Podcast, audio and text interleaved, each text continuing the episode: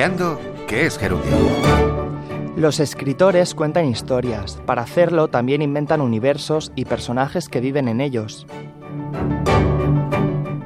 Con Pilar Cámara, profesora de Derecho Civil y directora del Centro de Investigación en Propiedad Intelectual de la Universidad Autónoma de Madrid, hablaremos sobre estos mundos imaginarios y propiedad intelectual. Pilar, gracias por atender nuestra llamada. Muchas gracias a vosotros. Pilar, los libros originales están protegidos por derechos de autor, pero ¿qué ocurre con estos mundos imaginarios que se inventan? ¿Tienen derechos de autor? Sí, eh, justamente en eh, una obra del lenguaje como la que se contiene principalmente en los libros, lo que se protege es eh, todos los aspectos relacionados con la forma expresiva original.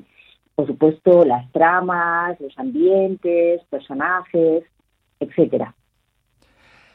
Eh, ¿Y los personajes ficticios que crean los autores para dar vida a estas historias también están protegidos por la ley de propiedad intelectual? Claro que sí. Eh, como señalaba, en eh, una obra de lenguaje eh, lo que tenemos que proteger es aquello que es original en su forma de expresión, así que los personajes son uno de los elementos a proteger por parte de los derechos de autor. Pilar, imagínese que soy un fiel seguidor de una saga de libros, por ejemplo Harry Potter o El Señor de los Anillos. Si quiero crear una historia ambientada en esos mundos, ¿necesitaría la autorización del titular de derechos o cómo puedo hacerlo? Sí, sí, por supuesto.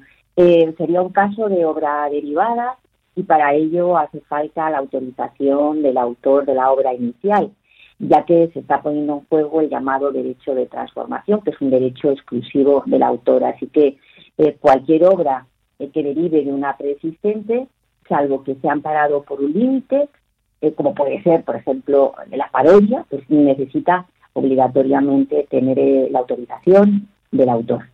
También, por poner otro ejemplo práctico, imagínese que quiere incorporar a mi historia un personaje que es una persona real, que existe. ¿Podría hacerlo? No, vamos a ver. Em, un personaje real no está protegido por derechos de autor. Solamente se protegen las creaciones del ingenio, las formas expresivas originales. Entonces, eh, si se trata de una persona eh, real, eh, una persona no está protegida por los derechos de autor. Entonces, mm, claro que podríamos hacer una obra basada en una personalidad importante, pero no ficticia, porque eso no se protege por los derechos de autor. Pilar, ya para acabar, ¿qué consejos daría a aquellos autores que quieren proteger sus obras y, en consecuencia, estos universos que crean? Bueno, la propiedad intelectual nace con la creación original, no se necesita el registro de la obra, pero yo lo que recomendaría siempre para tener prueba eh, eh, frente a aquellos que, intenten utilizar en mi obra sería registrarla en el registro de la propiedad intelectual. Pues Pilar Cámara, profesora de Derecho Civil y directora del Centro de Investigación en Propiedad Intelectual de la Universidad Autónoma de Madrid. Gracias por dedicarnos unos minutos hoy para hablarnos sobre mundos imaginarios y derechos de autor.